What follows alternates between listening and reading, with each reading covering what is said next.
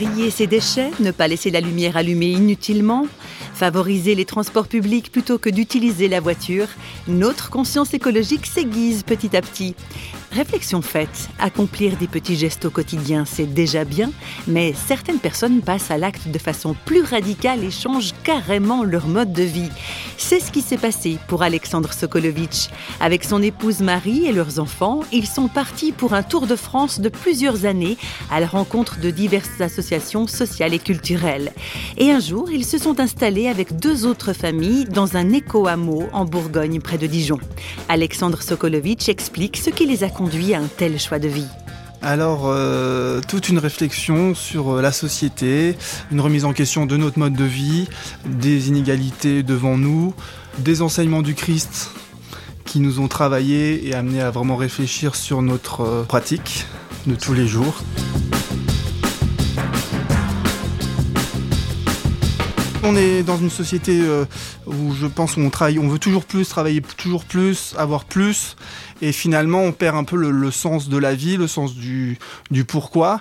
Et euh, voilà. Et du coup, c'est vraiment réfléchir à nos relations, euh, de pouvoir peut-être moins consommer pour pouvoir moins travailler, pour avoir plus de temps pour notre famille, nos amis, le relationnel, euh, construire ensemble.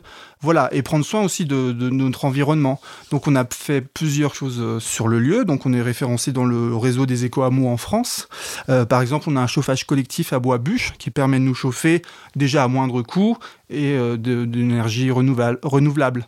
Il y a un découpe qui s'est installé en maraîchage, qui a un magnifique jardin, qui est une technique de maraîchage qui n'utilise pas d'engrais chimique en tout cas, qui travaille pas la terre, c'est de la culture sur but. C'est une technique qui s'appelle la permaculture et qui a vraiment des très bons rendements. On met aussi en place là un verger conservatoire d'une soixantaine d'arbres de variétés anciennes de fruits qui allaient se perdre, voilà, qu'on allait perdre la saveur, le goût, pour l'uniformité du rendement. Et là, du coup, c'est bien de sauvegarder aussi des, variétés anciennes. Et on est dans un cadre magnifique où, du coup, on est vraiment euh, euh, l'homme au milieu de la nature. On est vraiment sur le sommet d'une colline. Nos voisins les plus près sont peut-être à 3 km mais relié toujours à l'internet et vraiment on souhaite avoir cette ouverture sur le monde euh, voilà que ce soit vraiment un lieu ouvert qui puisse être au service des uns des autres. Beaucoup de passages.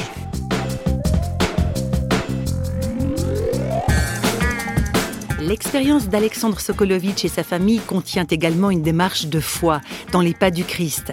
Est-ce qu'il y aurait un côté radical à cette façon de vivre la foi chrétienne?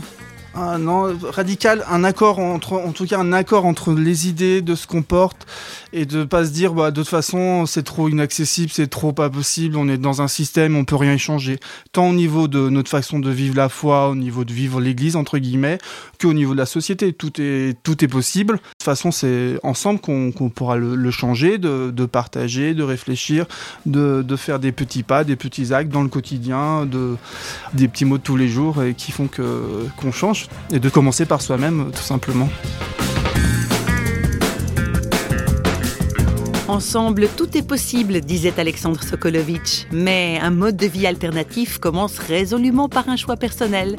Alors, à nous de jouer.